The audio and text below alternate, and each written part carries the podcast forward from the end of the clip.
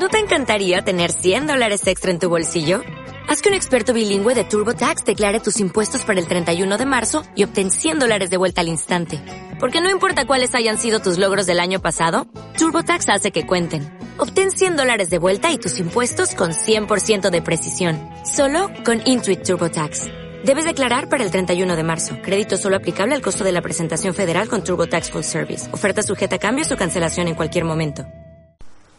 Buenas noches, queridos amigos. Les habla Julio Cavalli desde Buenos Aires, Argentina. Un placer estar nuevamente con ustedes en este tercer programa de Enneagrama. Eh, este espacio que gentilmente nos cede Radio Sapiens para divulgar este sistema de la personalidad humana, este mapa, mapa mental de la personalidad humana.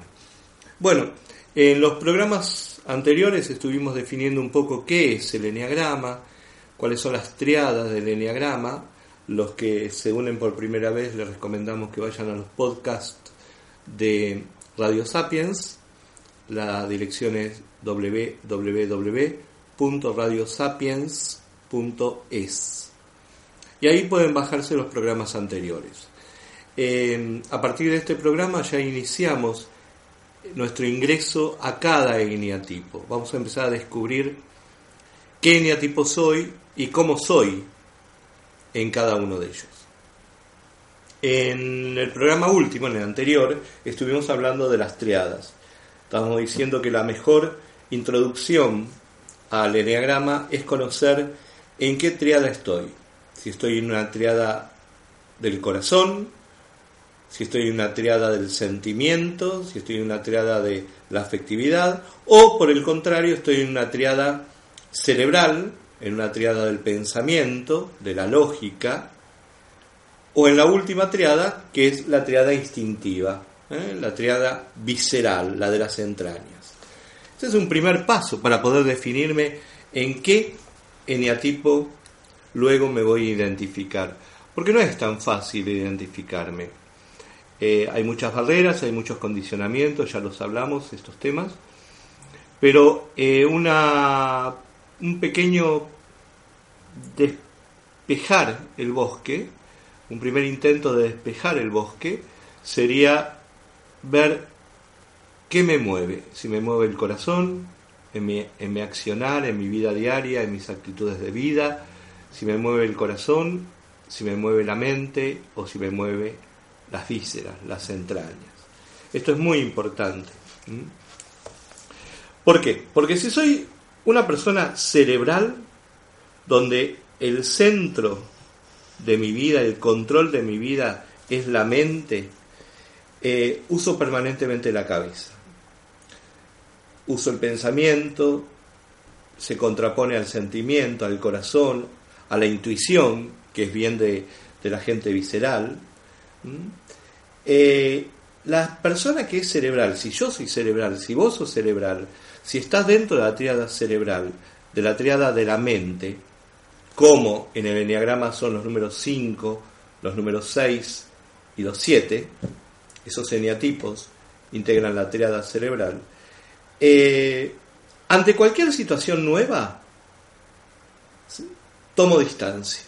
Ante cualquier situación que me provoca desconfianza, tomo distancia. Cuando no conozco algo, tomo distancia. ¿Por qué? Porque al tomar distancia, evalúo la evidencia, lo que se me presenta, la evalúo y utilizo la lógica. Si soy una persona cerebral, entonces afronto mis obligaciones de qué forma? Metódica, con fuertes patrones de significado. Tiendo a ignorar mis sentimientos. Soy más objetivo con los sentimientos ajenos. No me involucro tanto. En cambio, si soy una persona sentimental, una persona que utiliza el corazón en su vida, una persona eh, que no piensa tanto, sino que se brinda fundamentalmente a los demás, que no pone distancia frente a los demás, estoy hablando de una triada sentimental, una triada emocional, una triada que llamamos del corazón. Este grupo, esta triada la integran los eneatipos 2, 3 y 4. Son los eneatipos del corazón. Eh, esta gente se acerca a los demás, se preocupa por los demás, funcionan no a nivel cerebral, sino que funcionan a nivel de sentimientos. Las relaciones interpersonales son importantísimas para los que integran la triada emocional, para los eneatipos 2, 3 y 4. Eh, siempre están preguntándose si la situación es cómoda, agradó al otro, no lo agradó, siempre piensan en los demás. Están centradas obviamente en que en el corazón, a nivel de los sentimientos. Por lo tanto, la imagen y el prestigio son muy importantes para los que están centrados en esta triada del corazón. Tiene sus pequeños problemas, ya que si la imagen y el prestigio son importantes, puedo llegar a caer en la trampa de ser gobernados por lo que los demás piensan de mí. Puedo llegar hasta reprimir mis agresiones, mostrar una fachada de gentileza, una fachada de, no preocuparme por lo que me dijiste, no me alteró. Una fachada, una máscara. Puedo aparentar confianza en mí mismo, puedo aparentar mucha confianza, pero también dentro de mío puedo sentirme un incapaz. Bien, eh, interactúan socialmente, son personas que les gusta estar en grupos, en contacto con los demás. Esta sería la triada del sentimiento. Y por último, la triada visceral, la triada de las entrañas. Las personas que están centradas en las entrañas, los ocho, los nueve y los uno del enneagrama. ¿Por qué decimos que actúan desde las entrañas? Porque actúan instintivamente. O sea, no necesitan ni de la cabeza ni del corazón. Funcionan a partir de qué? De instintos, funcionan a partir de hábitos. Generalmente los que trabajan, los que se mueven, los que tienen actitudes en sus vidas viscerales, como son los 8, los 9 y los 1, consideran la vida como un campo de batalla. Reaccionan ante los estímulos externos. Les gusta la justicia les gusta el poder. Muchas veces hasta pueden tener actitudes agresivas. Cuidan su terreno. Y algo importante de esta triada instintiva, que cuando las cosas no funcionan bien, se hacen cargo de la situación, no culpan a los demás, se hacen cargo. Lógicamente que detrás de toda esta mirada de visceral de las personas que integran esta triada se esconde una máscara de mucha autoafirmación. A veces muestran una, una faceta de fortaleza, pero es posible que dentro, adentro, en su interior, estén llenos de duda, de debilidad. Como ven, estoy también trabajando espontáneamente, disculpen si me equivoco o reitero conceptos, no, no tengo material preparado, solamente unos lineamientos para hacerlo más espontáneo. Eh, creo que ya más o menos pueden tener una primera aproximación al eneatipo, a la esencia de sus vidas por lo menos pueden delimitar si estoy en qué, en una triada sentimental, en una triada instintiva, en una triada cerebral. Frente a esto, avanzamos. Avanzamos para poder ir descubriendo mejor los eneatipos. Voy a hablar en primer lugar de la triada visceral, para llevar un orden. Vamos a hablar del 1, vamos a hablar del 8 y vamos a hablar del 9, que es la triada visceral, la triada de las entrañas. ¿Cómo sos? ¿Sos independiente? ¿Sos responsable? ¿Sos idealista? ¿Sos organizado? ¿Sos un poco obsesivo? ¿Te gusta lo que haces? ¿Te enorgulleces de tu, trabajo, de, de tu accionar diario? ¿Tenés una habilidad muy fuerte para priorizar las cosas, para establecer, establecer pautas? ¿Sos claro? ¿Sos objetivo? ¿Comunicás información detallada de las cosas? ¿Sos compasivo con la gente que está sufriendo? ¿Sos un buen docente, un buen maestro? ¿Creas límites, fronteras? ¿No permitís que tu entorno te domine? ¿Sufrís un poco eh, por no poder expresar toda la bronca que tenés adentro? ¿Por no manifestar tu ira, tu resentimiento? ¿Reprimís los sentimientos? reprimís la agresión, reprimís la bronca.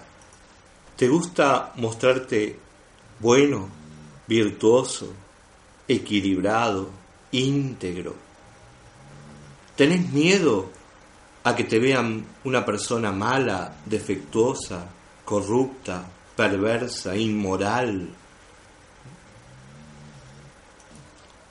Si haces una mirada a tu pasado, a tu niñez, a tu infancia, ¿te ves como un pequeño adulto, como un nene responsable, aún desde una edad muy, muy, muy temprana, desde que eras muy chiquito? ¿Te ves con serio, responsable, bien sentadito en el banco, nunca tratando de que la maestra te rete, nunca haciendo nada malo para que tus compañeros o, o tus profesores te puedan decir algo. No solamente te gusta hacer lo correcto, sino que también te gusta compensar, reparar las actitudes malas, dañinas o, tontas de otras personas que están a tu alrededor. ¿Te gustan las reglas? ¿Te gusta que se apliquen las reglas? ¿Buscas seguir las reglas? ¿Mm? ¿Te gustan las compañías sociables? ¿Sos idealista? ¿Sos un buen administrador? ¿Te consideras un líder porque tenés grandes objetivos, no solamente en tu vida, sino en respecto a la humanidad entera? ¿Te cierran estas preguntas? ¿Te identificás con estas preguntas? ¿Te agrada tener razón? ¿Tenés parámetros morales muy elevados? ¿Te irrita perder el tiempo? ¿Siempre sos puntual? ¿Muy organizado? ¿Un buen secretario? ¿Un buen administrador? ¿Confiable? Generalmente tus juicios, tus conclusiones son correctas Muchas veces te sentís insatisfecho dentro de, ti, de vos mismo porque el mundo no es como yo lo pienso, como yo lo creo. Mis relaciones laborales no son perfectas como yo quisiera que fueran, pero no puedo hacer nada. Pero me molesta, me irrita, me da bronca que no sean como yo lo creo, como yo lo pienso. A veces una pequeña falla, un pequeño error, tonto, pequeño, te arruina el día. ¿Invertís mucho tiempo en corregir tus errores, tus faltas? Muchas veces demorás en tomar una decisión por miedo a cometer un error. ¿Sentís como una necesidad compulsiva de actuar en lo que parece ser lo correcto?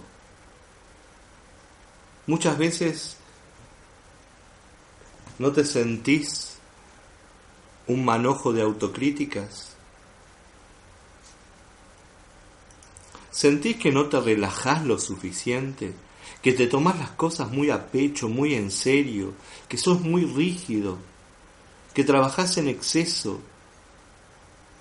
¿Que al final del día te decís, hoy no me divertí? Y al final de la semana también te decís, hoy, esta semana no me divertí. Y pasa el mes y te decís, pero ¿por qué no me divertí este mes? ¿Reconoces tu enojo? ¿Te das cuenta que hay bronca dentro de vos, que hay rabia dentro tuya?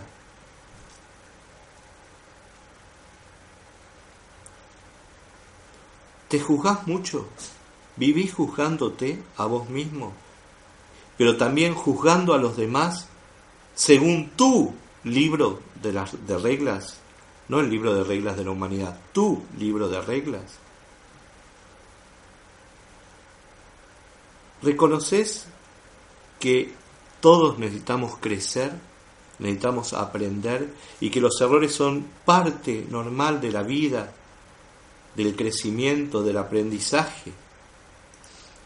Seguramente te gusta la idea de, de, visitar Japón, Suiza, que son dos de los países más obsesivos, más rígidos, más ordenados, por lo menos en su fachada exterior.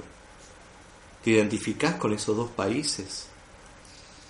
Volviendo a tu infancia, ¿sentís que tuviste muchas responsabilidades pero pocas recompensas? ¿Te dejas vencer por la obsesión, por el detalle? Es decir, si tenemos que hablar de figura y fondo, ¿te quedas con la figura y te olvidas del fondo? Sos obsesivo en los detalles, observas todo demasiado críticamente, sos muy severo, muy sentencioso. Verdad, justicia, equidad, son tres palabras que forman parte de tu vida, no las podés sacar de tus vidas. ¿Reconoces en vos el don, esa capacidad, ese don de ver las cosas en perspectiva y luego inspirás y guías a otras personas en ese ideal, en esa meta, en esa idea, en esa visión que tenés? ¿Reconoces que sos capaz de ver los talentos de los demás, los dones de los demás?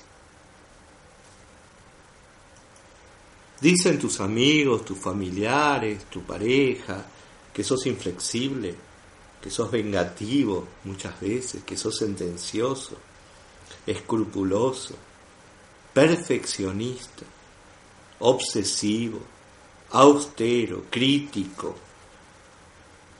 pero también sos calmado, tenés una mirada consciente de la vida, sos muy ético, equilibrado, que jugás limpio, que te gusta la paz, que te gusta la libertad,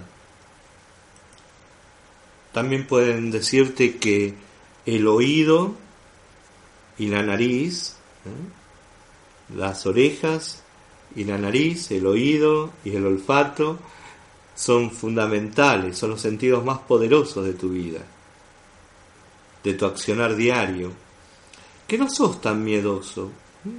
que es una emoción que no controlas tanto. ¿eh? Sí, te gusta el poder, si te gusta el control. Generalmente te pones la máscara del resentimiento, la máscara de los celos. Reprimís, reprimís mucho, no te relajás. De los Simpsons, cuando estás mirando los Simpsons, ¿te identificás con Lisa? ¿Con Lisa Simpson? Por su orden, por su moral, por su ética, ¿Te sentís muchas veces como si fueras una aduana, una aduana interna? O sea, que revisa, que requisa todo lo que pasa por tu interior y, das la visa. ¿eh? Esto sí, esto no. Esto tiene permiso de entrada, esto tiene permiso de salida, esto no tiene permiso de entrada, esto no tiene permiso de salida. ¿Eh? Sos un aduanero muy, pero muy, pero muy meticuloso que revisa y revisa y revisa las cosas, que deja salir lo que vos crees conveniente según tu normativa, tu criterio. ¿Te sentís así? Muchas veces te sentís como almidonado, es decir, como que no hay espontaneidad, que te cuesta soltarte, que te cuesta ser como sos, que te cuesta divertirte. ¿Te sentís de esa manera? Sos moral, sos bastante puritano. ¿Te sentís puritano? ¿Te sentís en el campo de la sexualidad con cierto puritarismo que rige para controlar tus impulsos? ¿No deseas muchas veces tener una doble vida en la que puedas hacer todo lo que deseas y no te permitís? Sea, porque tenés problemas con el disfrute en general. ¿Tendés a anular el placer como consecuencia de, de tanto autocontrol en tu vida, de no saber relajarte, porque vos crees que no es muy bueno dispersarse tanto. Aun cuando te vas de vacaciones, ¿seguís con el almidón? ¿Seguís programando tus vacaciones?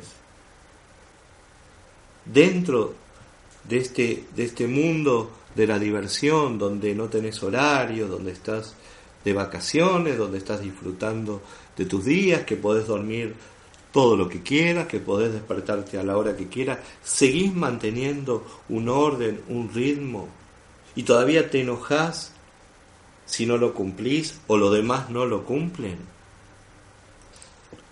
Sos una persona ahorradora. Si sos un uno, estoy consciente de que sos una persona ahorradora. Te gusta el orden, te gusta la limpieza, te gusta la organización, te gusta ser puntual y te gusta ahorrar. Pero también te gusta vestirte bien, de forma impecable, prendas de buena calidad, cómodas.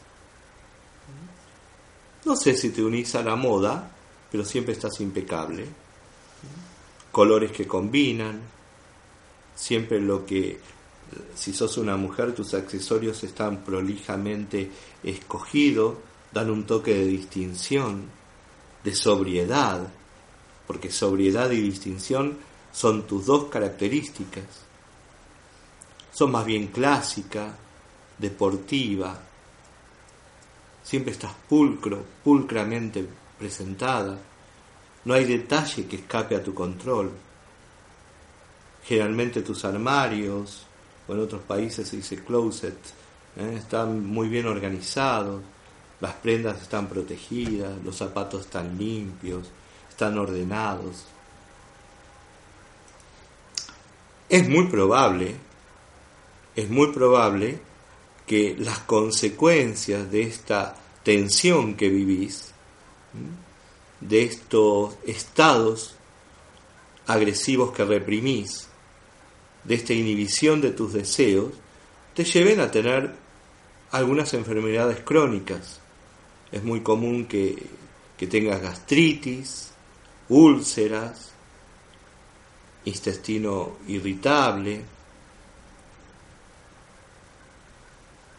que tengas trastornos digestivos, como te dije, calambres, contracturas en la espalda, en las cervicales que te rechinen los dientes ¿eh? o la tensión maxilar que tenés.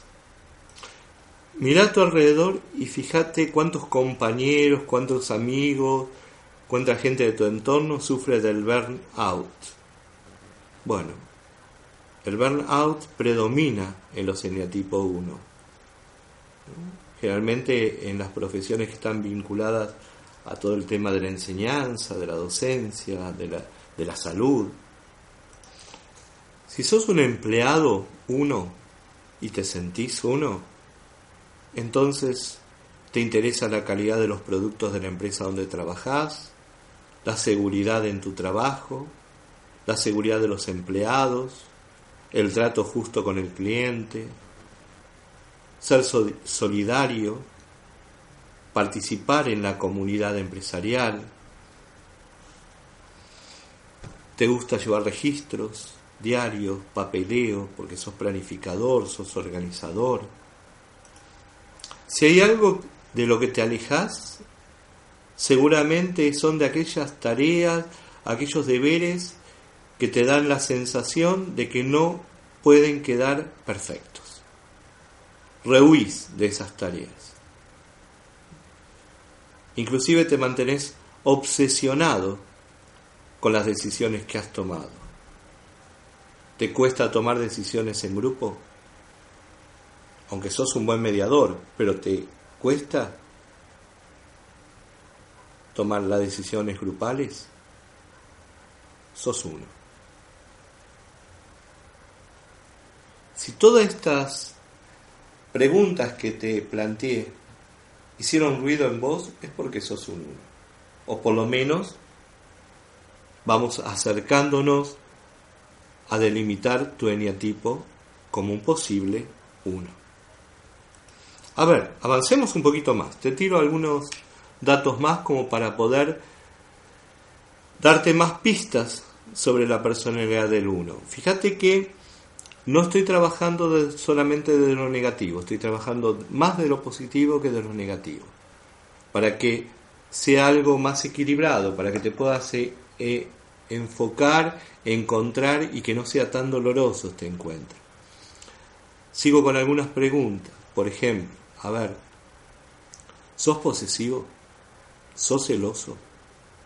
¿Tenés esa tendencia a, ser posesivo, demasiado posesivo, demasiado celoso?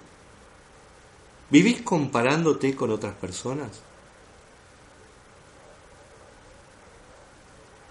¿Crees que cuando se hace un comentario de alguna persona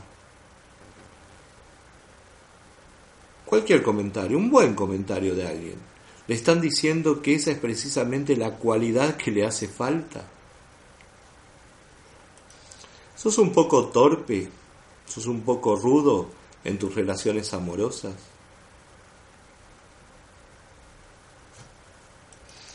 Muchas veces caes en la trampa de pensar que tenés que ser perfecto ante los demás para que los demás te quieran, te acepten. ¿Te alteras cuando ves que algo no está correctamente bien hecho, no, está, no es correcto, no está bien hecho? ¿Te altera? ¿Te identificas con las personas que luchan activamente contra la maldad, contra la injusticia? Seguramente si sos uno, un ídolo tuyo es Gandhi. En tus peores momentos, no te entristeces, te desanimás, te desalentás, te deprimís, porque te reconoces una persona llena de faltas y como que no tenés tiempo ni energía para hacer las cosas como vos deberías hacerlas, como te gustaría que sean. Otro ídolo de tu vida seguramente es Jesús. Fíjate que Jesús tenía muchas cualidades del uno, fundamentalmente el idealismo. Él, Jesús, se veía a sí mismo como un reformador. Vos también te ves como un reformador. Para Jesús, el mundo no era como su Padre, como Dios Padre quería que fuese. Y vino a esta tierra Vino al mundo para cambiarlo, para conseguir que así fuera. ¿Cuántas veces lo escuchamos a Jesús decir, sean así, porque vuestro Padre es así? Jesús fue un modelo de perfección. ¿Es un ídolo para vos? Un querido enneagramista argentino que trabaja mucho eh, con el tema del enneagrama y el tarot, Marcelo Aguirre, decía que los unos se identifican con el mago en los arcanos del tarot. El uno, numerológicamente, dice Marcelo, representa la perfección y la unidad, el comienzo, la voluntad, la iniciativa, el origen creador de las cosas, el principio que instaura el orden en medio del caos primordial. Y él eligió el arcano este del mago, que es un hombre adulto, de rostro serio, aplicado en su tarea, está vestido de rojo, sentado sobre un baúl. No, que, no crean que me lo sé de memoria, lo estoy leyendo de un trabajo de Marcelo, que se los recomiendo. Está sentado sobre un baúl, está haciendo algo con instrumentos, está manipulando elementos en una mesa de trabajo y entre ellos tiene un cuchillo. Y en su mano izquierda tiene una varita. Él habla de las fortalezas de este arcano representada, que está representando al uno, porque dice que el mago está sentado, trabajando con sus manos, concentrado, con el rostro sereno, siendo la serenidad la virtud esencial del uno es muy responsable en sus tareas, simbolizando en el rostro adulto y serio. El color rojo, dice Marcelo, que predomina en su vestimenta, indica que es un hombre de acción. El mago conoce las leyes del universo, al igual que el eneatipo 1 conecta en su esencia con la perfección, la cual lo lleva a trabajar constantemente en su propio perfeccionamiento, en la transformación de su entorno. La transformación que realiza el mago con los objetos que tiene sobre su mesa, continúa diciendo Marcelo, son símbolos de su innato sentido de lo que es correcto hacer para encontrar soluciones. Y las cinco patas visibles de la mesa, dice Aguirre, simbolizan su capacidad de transformar lo que tiene en sus manos, puesto que el número cinco es el número mágico de la transformación. Si pensamos que todo uno lleva dentro de sí un mago, no nos sorprendería constatar frecuentemente que los tipo 1, en su mejor estado, nos aconsejan de modo objetivo, inteligente, práctico, acerca de cómo hacer para transformar casi mágicamente problemas en solución. Y también habla un poquito de las debilidades del uno, mirando el arcano. Dice la ira, la bronca, el resentimiento del uno, está expresada en el cuchillo del mago, que está en primer plano sobre la mesa. El uso que haga de ella va a depender de su situación interior. Qué interesante, qué interesante esta técnica, esta manera metodológica que utiliza Marcelo Aguirre para explicar un poco los eneatipos. Se lo robé con gusto, es realmente un placer leerlo a Marcelo, yo se lo recomiendo eh, en su página web de Marcelo Aguirre. Bueno amigos, acá les he tirado un poco de elementos del eneatipo 1. ¿Se reconocieron? ¿No se reconocieron? Si sos de la triada visceral, si las entrañas mueven tu vida, ¿te has identificado con el uno? ¿Te has identificado con estos elementos del uno? Sería muy bueno que los reveas, que lo vuelvas a escuchar. Hago un pequeño resumen del uno, así vamos cerrando. ¿Cómo lo vamos a llamar? Podemos llamarlo el organizador, no me gusta darle un nombre eh, a los eneatipos porque generalmente uno se agarra después de esto y lo hace, em, no le permite abrirse a otras miradas. ¿sí? Es una persona perfeccionista, por eso vamos a encontrarlo como el perfeccionista, como el organizador, como el ordenado. Es ordenado, es honrado, es preciso. Cuando el uno está en la luz, cuando el uno está bien, cuando el uno está sano, con todo lo que implica eh, estar sano, ya lo vimos en otros programas, con, cuando maneja sus grados de libertad, su libertad ontológica, ordena. Ordena en el sentido de ordenar las cosas, no, no de dar órdenes. Ordena, planifica, administra. Pero cuando no está en la luz, cuando está en la sombra, cuando está fuera de su eje, cuando está enfermo, cuando sus libertades están cortadas o coartadas, en vez de planificar, en vez de ordenar, juzga. Eh, a ver, este uno, qué lindo es tener un uno cerca, ¿eh? qué lindo que es tener pegado a nosotros un uno. Yo no soy uno, yo soy tres.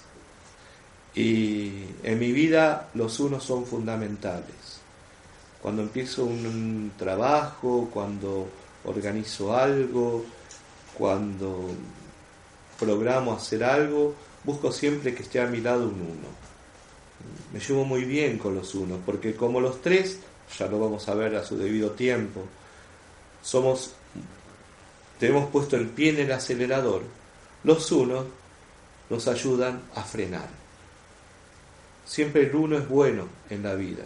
Todos los eneatipos son buenos. Pero para el tres, para los que somos tres, un uno es muy importante. Porque tienen una gran capacidad de administrar. Son prácticos. Son lógicos. Rara vez se equivocan. Tienen esa obligación moral de hacer las cosas bien. Porque como tienen todo bajo control, las cosas les salen generalmente, generalmente bien. Lógicamente que pueden caer en una enfermedad, que es la obsesión. Pueden llegar a caer en una neurosis obsesiva. ¿Por qué? Porque se autoexigen tanto para lograr que todo esté como la persona quiere. Todo tiene que estar como yo quiero. Soy perfeccionista. El uno es perfeccionista. Por eso en los manuales de Enneagrama lo van a encontrar como el gran perfeccionista. Le molesta que las cosas no estén como deberían estar.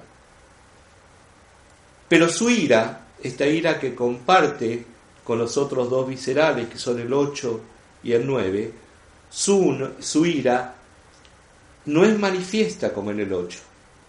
Difícilmente vamos a ver a un 1 golpear una pared, romper un florero de la rabia, de la bronca. No, la reprime. La ira la reprime. ¿Eh? El uno reprime su ira. Por eso, gastritis, por eso tantos problemas digestivos, por eso la presión alta. Son taxativos. Los unos son taxativos, definen. Te miran y cuando te miran te está diciendo a trabajar, actuar. Son meticulosos, son idealistas. No les gusta la debilidad, como todos los viscerales, ¿eh? no les gusta la debilidad, ni la propia ni la ajena. Se molestan ante lo incorrecto y evitan enojarse fundamentalmente porque creen que de esa forma no se sienten mal. ¿Piden disculpas? Depende del grado de sanidad, pero generalmente no son personas de pedir disculpas. Claro que ustedes también me pueden decir, pero Julio, no sé, yo no soy, no me siento uno, ¿sí? Pero a veces también hago cosas que vos señalaste. Sí, cualquier eneatipo es libre de hacer lo que desee. Enojarse, no enojarse, reprimir, no reprimir, divertirse, no divertirse. El punto es las razones que cada eneatipo tiene. Las razones que tiene el 1 para hacer determinadas cosas no es las mismas razones que tiene el 8, que tiene el 5, que tiene el 4, que tiene el 2. En eso difieren. En las razones para hacer las cosas. Ahí es donde tenemos que apuntar para poder identificar los eneatipos. Y con respecto al tema si estoy en luz, si estoy en sombra, si estoy sano, si estoy enfermo, si estoy en una franja media, porque los autores de los diferentes libros a los que ustedes pueden acceder hablan de estas variables. No es lo mismo una persona, uno, que está con una conciencia totalmente alterada, ¿eh? que es intolerante, que es intransigente, que es demoledor en su forma de, inclusive de hablar, que todo, todo lo que pasa le pasa, que descuida su esencia, la descuida totalmente, que no dialoga, que monologa, no escucha al otro. Se enoja, critica, juzga, prejuzga. Es muy difícil convivir con él. Suelen marcarle al otro todo lo que está mal y no está bien hecho. Son castigadores, son autoritarios. Cuando están en sombra, cuando están en su mal día, cuando han perdido su esencia, cuando algunos autores dicen que están enfermos, enfermos. Eh, esta variable es muy importante que la tengamos en cuenta. ¿Por qué? Porque hay muchos unos en sombra en nuestras vidas, alrededor nuestros.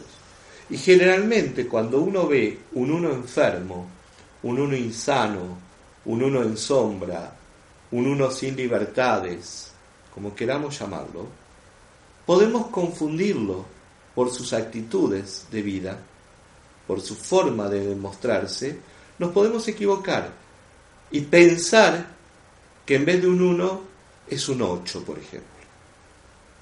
Es otro eneatipo. Esto hay que tenerlo muy en cuenta. Eh, posteriormente yo le voy a señalar algunas películas, algunas series, eh, como para que puedan ver estas variabilidades, estas variables. Hay algo que todavía no vimos, que dentro de cada eneatipo hay tres formas de mirar la vida. Mirar la vida desde una variable sexual, desde una variable social o de una variable autoconservadora. Quiere decir que dentro de los unos, yo puedo ser un uno sexual, puedo ser un uno autoconservador o puedo ser un uno social. Y estas variables instintivas, que se llaman variables instintivas, de autoconservación, de sexualidad y sociabilidad, son importantísimas. A veces a mí me preocupa, y en demasía, ¿eh? me preocupa sobremanera, que algunos autores o que algunos conferencistas o que algunos docentes del Enneagrama no lo tengan en cuenta y enseñen los eneatipos puros. Entonces, enseñando el eneatipo puro, por ejemplo, puedo tomar un personaje, puedo tomar una persona, tomar una personalidad, lo que fuese, y identificarla con un eneatipo, porque no tengo más variables que esa que me dieron, y descubro que no es el eneatipo correcto. Por ejemplo, voy a ser más claro. Si uno entra en la web, en las páginas de Enneagrama de la web, se encuentra que Madre Teresa de Calcuta, como fue una persona que ayudó, que dio, que estuvo siempre pensando en los demás, que sacrificó su vida, que el prójimo era su ideal de vida, su ayuda permanente hacia los pobres, y no solamente los pobres, los más pobres de los pobres. Entonces la identificamos generalmente con un 2.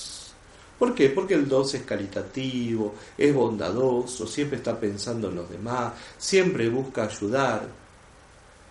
Yo no sé qué pensarán mis colegas enneagramistas, pero yo no considero a Madre Teresa un 2. Yo la considero un 7. Todos dirán, ¿cómo Julio? ¿Un 7? Madre Teresa, un 7. Sí, un 7 social. Eso es lo que para mí es Madre Teresa de Calcuta. Si yo les pregunto, amigos, ¿qué es el zorro? El personaje del zorro, que durante nuestra niñez y adolescencia, inclusive ahora, nos sigue apasionando. ¿Qué es el zorro? ¿Es un 8? No, no es un tipo violento. ¿Es un 2? Ayuda a los demás, pero tampoco es una persona que busca desesperadamente ayudar a los demás. Aparece cuando se lo necesita. También es un 7 social. Entonces, ¿qué quiero decir con esto? Que es muy importante que veamos, analicemos las variables instintivas. Acá yo los invito a, lo voy a invitar, mejor dicho, a Gonzalo Morán, un amigo enneagramista que eh, se dedica fundamentalmente a trabajar los subtipos de cada eneatipo. ¿eh? Es un, como dicen los chicos en el colegio, es un capo en este tema. Es una persona que sabe mucho de las variables instintivas. es muy objetivo, las ha trabajado mucho, ha estudiado mucho este tema. Y me gustaría que en algún programa, luego que tengamos definidos ya los nueve eneatipos, podamos invitarlo a Gonzalo, como también vamos a invitar a Virginia, a Viviana, a Marcelo, vamos a invitar a, a, gente de Argentina y, de, y, del extranjero para que participen de estos programas también. Eh, que nos cuente un poco, Gonzalo, estas variables que tanto nos van a ayudar. Con esto quiero dar a entender que hay que tener cuidado cuando identificamos un eneatipo, porque al identificarlo tenemos que identificar también su variable instintiva, para no caer en un error, como sucede con Madre Teresa de Calcuta, por ejemplo. Por eso le decía que un uno sano y un uno enfermo son totalmente diferentes. Totalmente diferente. Un uno que está en la luz es totalmente diferente a un uno que está en la sombra. ¿Por qué? Porque en esta conciencia alterada del uno que les hablaba recién, en este uno enfermo, en este uno sin libertades, en este uno que repliega su vida, que no encuentra un ideal de vida, ¿eh? que vive en un constante eh, hacer y no de ser, como diría Roberto Pérez, eh, es un obsesivo, es una persona obsesiva. Y la obsesión está dentro de una patología. En cambio, si es una persona que está en la luz, que descubrió sus libertades, que su conciencia ya está más integrada, ampliada, es una persona perfeccionista, que sabe escuchar, que analiza, que evita la bronca, que evita la ira, pero sabe discernir lo teórico de lo práctico, sabe reducir sus presiones, sus tensiones, busca superarse, busca mejorar para poder aportar cosas mejores. Trabaja con la trascendencia, descubre su esencia, sabe que hay una esencia en él. Es un idealista, es un guía, es un orientador. Por eso le decía, qué bueno es tener en nuestras vidas un uno, qué maravilla. Y si ese uno no solamente tiene una conciencia integrada, sino tiene una conciencia ampliada, desarrollada, mejor todavía. Por supuesto que no quiero a mi lado un uno alterado, un uno enfermo, un uno sin libertades, un uno intolerante, un uno que vive con una patología obsesiva. No, no me va a ayudar. Sí me va a ayudar el uno ampliado, el uno integrado, que si bien es perfeccionista, me va a escuchar, me va a dar un consejo, me va a orientar. Son personas que tienen muy buena visión de conjunto cuando están en la luz. Porque cuando no están en la luz, cuando ellos no están en la luz y están en la sombra, no tienen mirada de conjunto. Vieron que la Gestalt, espero estar con los tiempos justos, yo les digo que esto no lo estoy midiendo, pero espero cerrar bien el programa. Em, ustedes vieron que la Gestalt se trabaja mucha con figura y fondo. Y generalmente es más la teoría que la práctica. Y muchos alumnos se van o, o escuchan hablar de figura fondo y no entienden bien qué es. A ver si yo puedo poner un ejemplo claro en un uno. Si yo estoy trabajando con una persona uno que no está en una conciencia muy desarrollada, está más en la sombra que en la luz, está un poquito más enferma que sana. Es una persona que va a confundir figura y fondo. La va a confundir. Va a confundir la figura con el fondo y el fondo con la figura. ¿Qué quiero decir con esto? Voy a la casa de él. Eh, Jorgito, ¿qué tal? Vine a tu casa, tomamos unos mates, tomamos un café y nos ponemos a trabajar de este tema que queríamos hacer juntos. Sí, sí, Julio, qué bien que viniste, sentémonos. Bien, empezamos a trabajar. Sin embargo, no podemos trabajar tranquilos. ¿Por qué? Porque sus hijos están en una habitación pegada al living donde estamos nosotros y están haciendo mucho ruido, mucho ruido.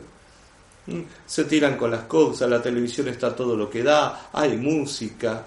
Entonces, le digo muy gentilmente, che Jorge, ¿por qué no vas y le decís a tus pibes que bajen un poco los decibeles, que bajen un freno, o cerrar la puerta, así podemos concentrarnos un poco más? Entonces Jorge me dice, sí, tenés razón, ya voy. Va al cuarto de los chicos, entra, donde le tiene que decir, chicos, hagan silencio, esta es el fondo de la cosa.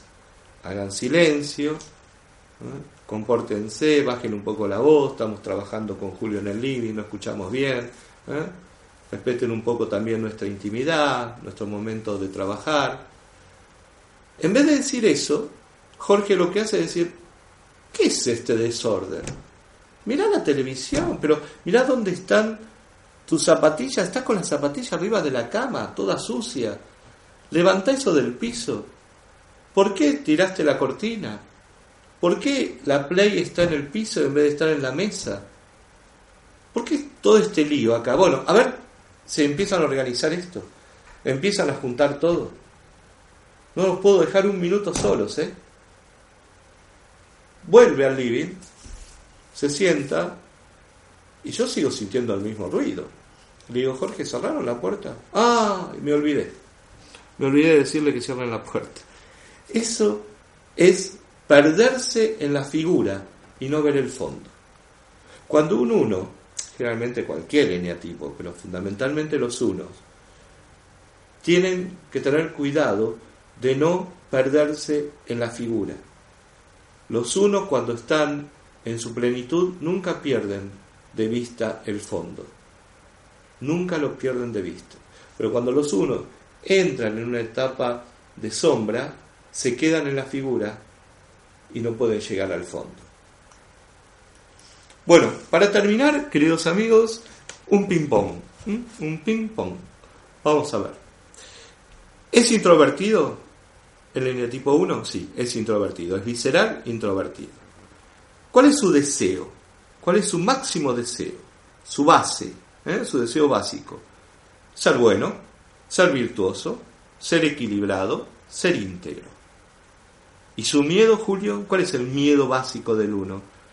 Y que el mundo lo vea malo, que el mundo lo vea perverso, que el mundo lo vea corrupto, que lo vean como una persona que rompe reglas, que no adhiere a las reglas.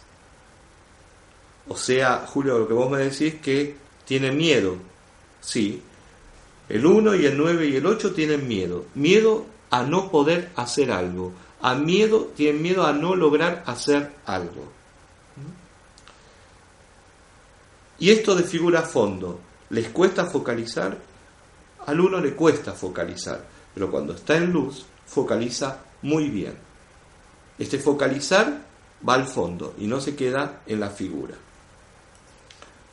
Yo sé que, Julio, que hay momentos en que un eneatipo descansa, es decir, se repliega en otro número y a veces se potencializa, ¿eh? se crece, se desarrolla yéndose a otro número. ¿Esto es verdad? Sí, pero no lo vamos a ver ahora. ¿eh? Lo vamos a ver más adelante. Son los caminos de integración y de desintegración. Cuanto más vaya el 1 hacia el 7, más se va a integrar. Y cuanto más el 1 se vaya hacia el 4, se va a desintegrar. Pero eso lo vamos a ver más adelante porque si no es mucha información junta y tengo miedo que nos perdamos. ¿Cuál es el, el riesgo del 1? Tiene un riesgo, es verdad, que puede caer en la obsesión, se puede quedar en la figura. Y el otro riesgo es que se desintegre, como les dije anteriormente, que vaya hacia el 4, en vez de ir hacia la luz, que es el 7. Pero lo vamos a ver más adelante, repito. Su aspiración, la aspiración de todo uno es ser mejor. Eh, es un héroe moral. ¿Le podemos dar dinero a un uno? ¿Lo va a saber administrar? Perfectamente. Es un excelente administrador. Valora y administra. Los uno cuidan lo propio y cuidan lo ajeno. El uno es fiel en lo poco y es fiel en lo mucho. ¿Por qué evitan la cólera? ¿Por qué evitan el enojo? ¿Por qué evitan la rabia? Porque lo ven como una imperfección y ellos tienden a ser perfectos. Y por eso reprimen, claro, por eso reprimen, reprimen la sensibilidad, no se aceptan muchas veces. Y se fija algo en el interior. ¿Qué es lo que se fija? Toda fijación es mala, toda fijación es negativa. Esta es la compulsión, el resentimiento. Como temen equivocarse, reprimen y se fija este resentimiento, esta culpa interior. ¿Mm? Ahora vamos a hablar rápidamente de lo que es un, poquito el resentimiento, para que lo tengamos también bien claro. ¿Qué es en sí el resentimiento? El resentimiento es rencor, el resentimiento es desazón, el resentimiento es eh, desabrimiento, es queja, eso es resentimiento, eh, que queda en el interior de una persona, que queda en nuestro interior, ya sea por un, una palabra, un hecho, un dicho o una acción ofensiva y queda por mucho tiempo, por poco tiempo, va a depender de cada persona, pero reaparece este resentimiento, este rencor, reaparece cuando se recuerda ese momento ofensivo, cuando se recuerda la ofensa, eh, y que genera molestia, obviamente, un profundo malestar. Podemos decir que, a ver, eh, quizás es muy burdo lo que digo, pero es una venganza atenuada. Ese es el resentimiento, una venganza atenuada. Por eso, como el resentimiento e, es una acción, es el efecto de tener un enojo, de tener un pesar por algo, se refleja en sentimientos y en actitudes. Por eso el uno refleja este resentimiento en sentimientos, en actitudes.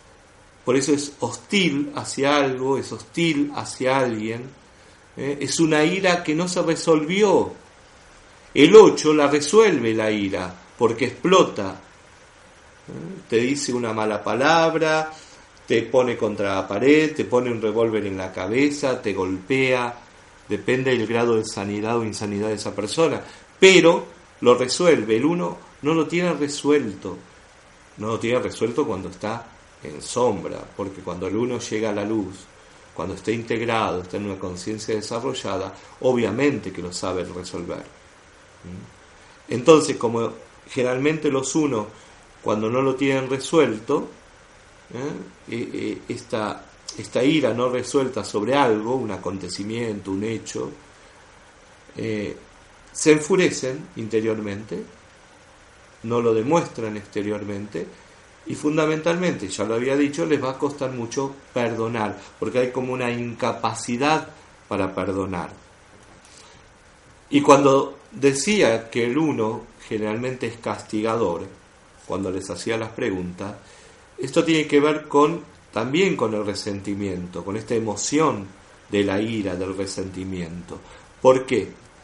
Eh, porque como el resentimiento es algo o es alguien, ¿eh? algo o alguien que nos ha causado un daño o algo que consideramos que no se puede reparar, que ya no tiene reparación, algo que juzgamos que no lo merecemos, no somos dignos de que nos hayan hecho esto.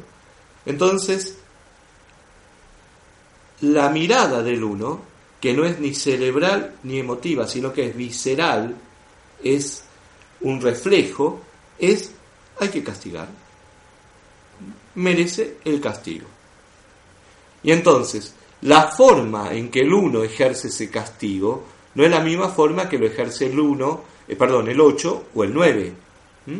La forma en que el uno va a castigar difiere de los demás eneatipos, a pesar que están en la misma triada. Entonces puede demostrar hostilidad al que le produjo un daño, al que le produjo un dolor, y simultáneamente lo que ya les decía, la incapacidad de esta de perdonar. El resentimiento en términos gestálticos diríamos que es una introyección, algo que está enquistado en nosotros. ¿no? Una vez leí una frase, no recuerdo eh, de quién era, que decía que el resentimiento es como tomar veneno esperando que la otra persona muera. Qué bien definido, pero qué bien definido. ¿Eh? El resentimiento es como tomar veneno, tomar uno el veneno y esperar que la otra persona muera. Por eso Nietzsche decía que el resentimiento era la emoción del esclavo.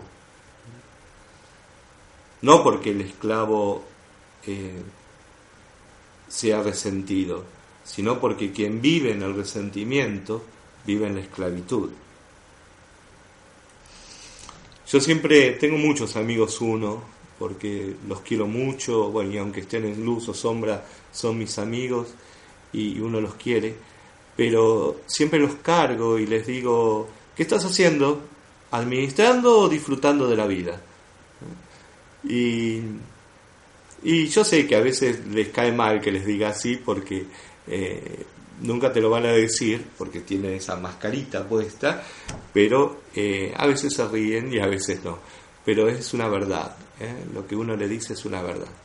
Ellos vienen a la vida a disfrutar de la vida, no a administrarla. Tienen que aprender a no sobre autoexigirse tanto, a disfrutar más de, la vida, eso que tiene el 7, que ya lo vamos a ver, de disfrutar de los placeres de la vida.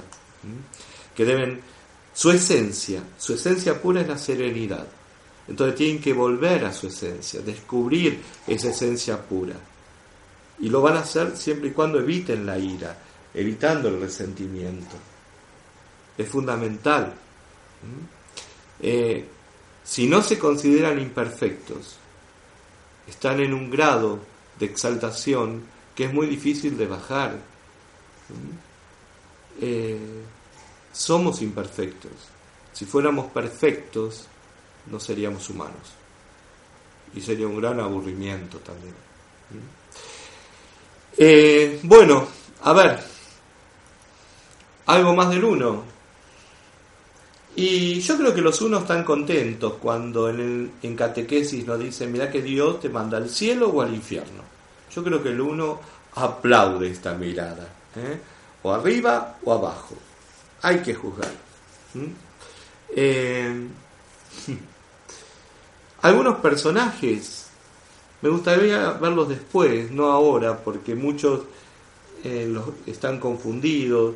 Tengan cuidado cuando vayan a las web, porque muchas veces los personajes que están identificados ahí no son los correctos, como les, comentaba de Madre Teresa. Sí podemos decir, por ejemplo, que Juan Pablo II fue un perfecto uno, ¿eh? fue claramente un uno. Margaret Thatcher es un uno. Como les dije, Gandhi ¿eh? Fue una personalidad uno. Hillary Clinton es un uno. En Argentina, Néstor Kirchner fue uno. Otro presidente de Argentina, de la Rúa, fue uno. Juana de Arco, la famosa heroína, fue un uno. Si quieren ver un poco un uno patológico, un uno enfermo, un uno en sombra, lo pueden ver a Jack Nicholson en Mejor Imposible, en la película donde él hace de obsesivo compulsivo, ¿eh? es un uno. También en la famosa película de Julia Roberts, donde el marido de ella hace un uno en durmiendo con el enemigo. Bueno, son dos miradas de un uno bastante, bastante patológicas. Sí, hay otras películas que nos muestran un uno sano, bello, precioso, como por ejemplo Un paseo para recordar. ¿Eh? Miren, Un paseo para recordar y van a encontrar en la protagonista un uno sano, equilibrado, que se enamora de un ocho en sombra y lo transforma en un ser de luz, en un ocho totalmente con una conciencia ampliada y desarrollada. No pueden dejar de ver esa película. También pueden ver un uno en Postdata, Te Amo, una película muy linda donde la protagonista es un cuatro, ya lo vamos a ver, con todas sus depresiones, sus mambos, ¿eh? sus problemas, sus sentimientos eh, totalmente contradictorios, eh, su valoración de sí mismo, de sí misma. Y tiene una mamá uno. Y como los familiares hacía mucho tiempo que no la veían, estaba encerrada en su casa, depresiva, entran un día en la casa para ver qué pasaba y la encuentran sin bañarse, totalmente desaliñada, eh, en una gran depresión, por más que estaba en ese momento cantando. Y la mamá, que es un uno, que lo hace Kathy Bates, en vez de hablar con su hija, empieza a juntar todo lo que estaba tirado en el piso. Y entonces la, la chica, la protagonista, le dice, mamá, deja de limpiar. Y este uno, bellísimo, véanlo porque realmente lo pinta de, eh, eh, totalmente eh, la figura del uno, le contesta, no estoy limpiando, estoy organizando la basura. bueno, ese es un típico uno, son los organizadores de la basura, no limpian. Bueno, hay muchas películas, eh, en los programas les voy tirando algunos datos como para que puedan alquilarlas, verlas. Les recomiendo ver Un paseo para recordar, donde van a ver a un uno, que es la protagonista, y van a ver un 8, ¿eh? dos personas eh, muy fuertes, personalidades fuertes, eh, un, un 1 en luz y un 8 en sombra, y cómo ella lo transforma totalmente en un ser de luz, en un 8 de luz. También le recomiendo esta, Postdata Te Amo, donde la protagonista es un 4, pero la mamá es un 1. Se van a divertir mucho con estas dos películas. Para no ver unos tan patológicos, ¿no? como puede ser Durmiendo con el enemigo o, Mejor Imposible de Jack Nicholson. Me acuerdo de otra película, El Cisne Negro. Ahí tienen un uno también. Bueno amigos, me pasé de hora. ¿Eh? Para que no me reten la gente de Radio Sapiens, dejamos acá y en el próximo programa completamos un poquito del uno y entramos en las variables instintivas para que también tengan una mirada de lo que quiero decir cuando digo un uno sexual, un uno autoconservador un uno autosocial. Les mando un abrazo muy, pero muy fuerte desde Buenos Aires, Argentina.